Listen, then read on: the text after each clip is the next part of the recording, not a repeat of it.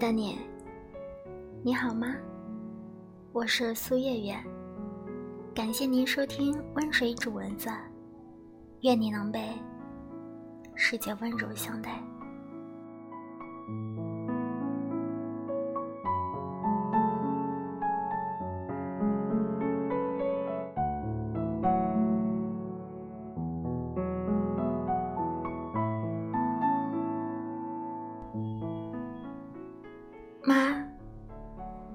写这封信之前，我想了很久，最终还是决定动笔写下了这封信。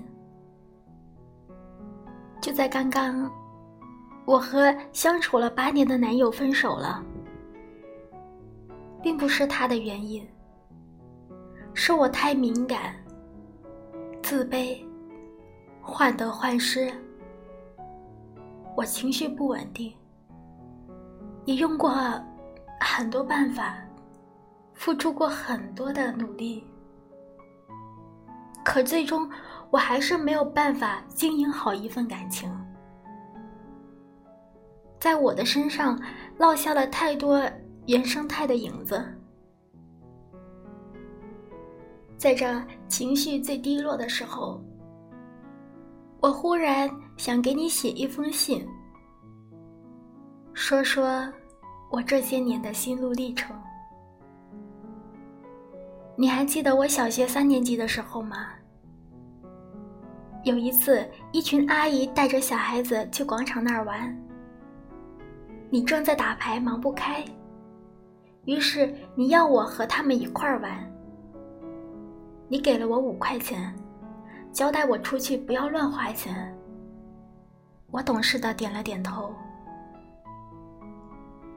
从小到大，我们家庭条件其实还不错，可你却总是对我说：“我们家里穷，我们和人家不一样，所以你总是要我勤俭节约，要我懂事儿，听话。”别人家的孩子买了很多玩具，买了很多小吃，可是我，并没有花一分钱。阿姨们都说我很听话，不乱花钱。其实我知道，我是不敢花钱。后来，我很听话。我只买了一个铁臂的阿童木玩偶，因为我经常在电视上面看到它，所以很喜欢。还有更贵的，我并没有要，我只要了最便宜的。我始终记得那个数字，四块五毛钱。我还找了五毛钱回来。我回家的时候，兴奋地向你摇了摇我手里的娃娃，我以为你会表扬我。可是，你打牌输了钱，把怒气发泄在我身上。当你问了一下价格之后，一下子就把脸拉了下来，然后很快的用手把我的玩偶打翻到地上。我的铁臂阿童木摔到了地上，断了一只手。可是我还没有反应过来，你又是劈头盖脸的一个耳光扇过来，我的耳朵嗡嗡直响。你高跟鞋的脚很尖，踢到我身上一阵一阵的疼痛感，真的很疼。很疼，可是我忍着，不让眼泪流下来。我的大脑一片空白，整个人都懵了。我懵到不知道痛是什么样的感觉。你打完我之后，还要教训我？你能和别人家的小孩子比吗？人家是什么家庭？你是什么家庭？你怎么就这么没用呢？就知道乱花钱！你这个没天良的，长大了肯定是白眼狼。你给我滚！缓过神之后，我开始不断的哭。我哭并不是身体有多痛，而是心里很难受，难受到像是心要裂开一样，真的很疼，很疼。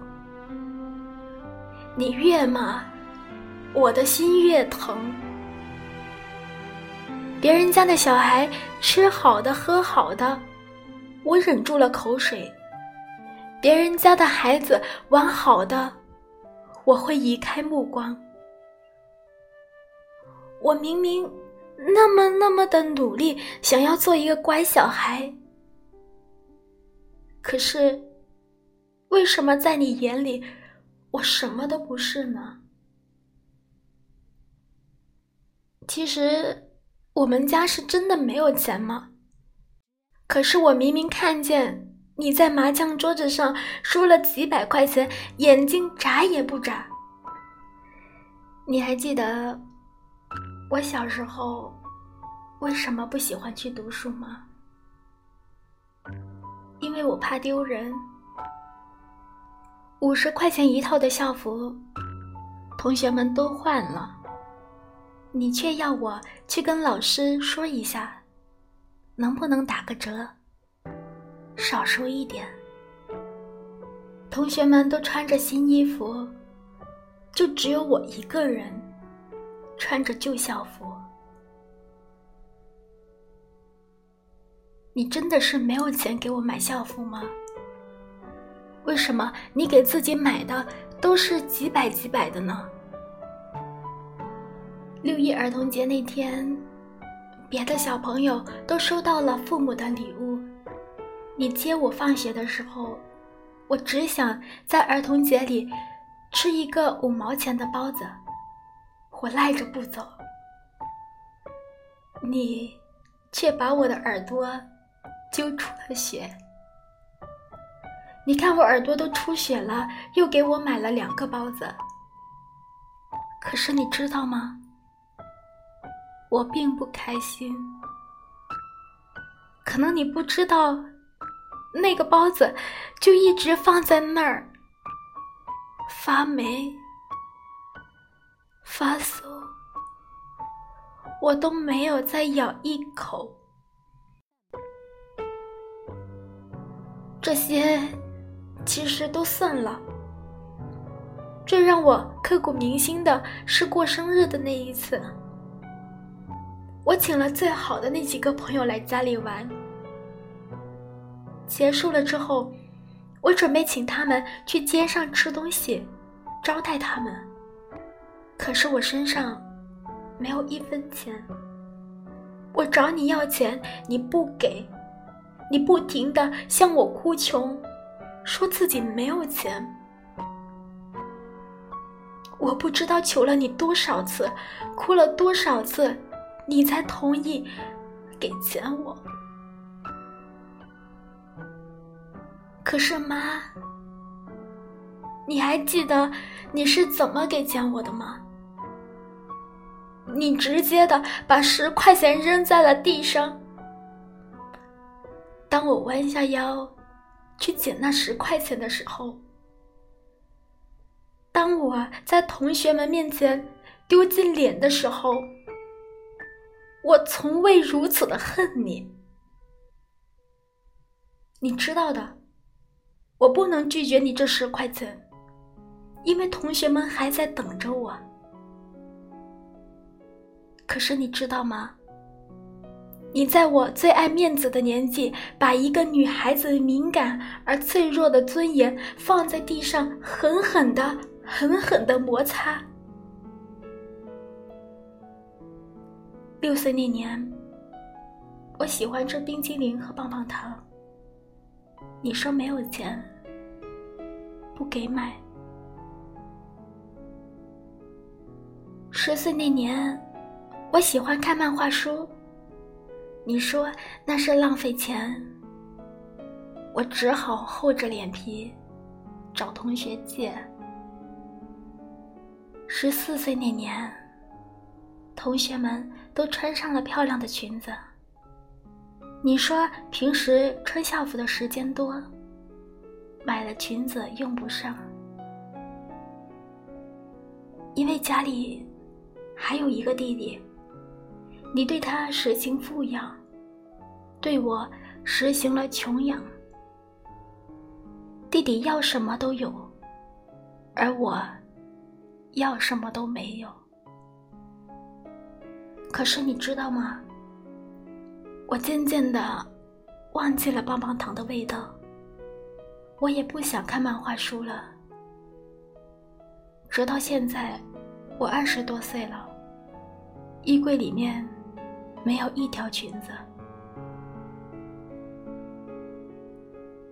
二十多岁得到了十几岁想拥有的东西，还有什么意义呢？我不敢打扮自己。不敢穿裙子，不敢交朋友，甚至我不敢谈恋爱。我的骨子里面有着深深的自卑感，因为我觉得我配不上这些东西。你肯定是会说这是为你好的，怕我养成了大手大脚的习惯。可是你知道吗？我现在已经不喜欢任何东西了。我没有兴趣爱好，我不敢做真实的自己，不敢去追求自己想要的东西。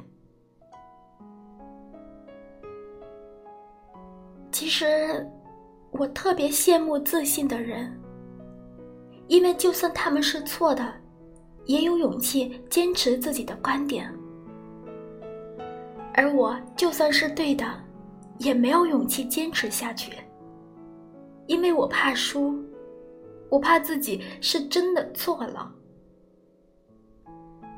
那种从小在父母的爱中长大，而从骨子里散发出来的自信，是我这一辈子都模仿不出来的。你知道为什么后来我寄居学校之后？即使周末也很少回家，即使是参加工作之后，也很少给你打电话吗？因为我对你始终亲密不过来，我们之间隔着太多太多的距离了。你和爸爸经常吵架，还是当着我面吵？你们越吵，我就会感觉这个家越冷漠。我一直都很羡慕原生家庭好的孩子，因为他们被父母真正的爱过，他们知道真正的爱是什么样子，对健康的爱有着很敏锐的感触，能够一下子就能找到属于自己的幸福。而我，不能。我甚至不知道什么是爱，也不知道如何去爱一个人。我对于人和人之间太近的距离都会感到恐惧。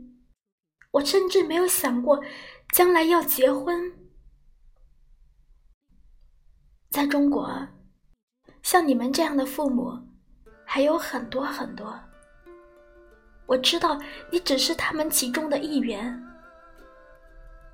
你们向孩子们哭穷，你们担心我们一个又一个要求之后，怕我们不懂体恤父母。可是，一个一个的欲望被压制，难道你们要我们自卑吗？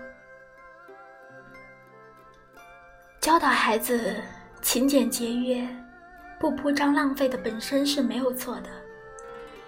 可是，每一件事都抠抠搜搜的，无底线的向孩子哭穷，这样就是对的吗？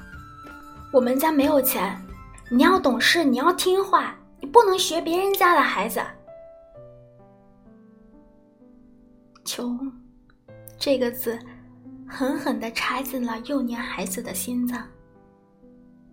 即使是长大了，有钱了，也是满身的伤痕。这种伤痕会蔓延他们的一生。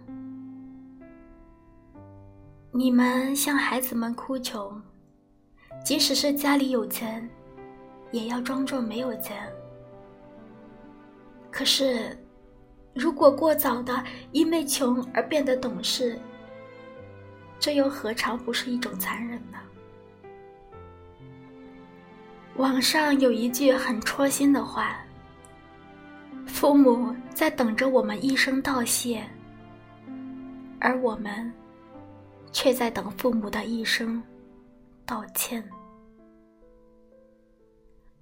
我知道，妈，你一定觉得自己把女儿培养的这么大了，我应该要向你道谢。可是你知道吗？我一直一直还在等着。你当年的道歉，如果有来生，我一定要生在家庭氛围好的家庭，对孩子有钱人的家庭。如果没有，那我就不要来生了。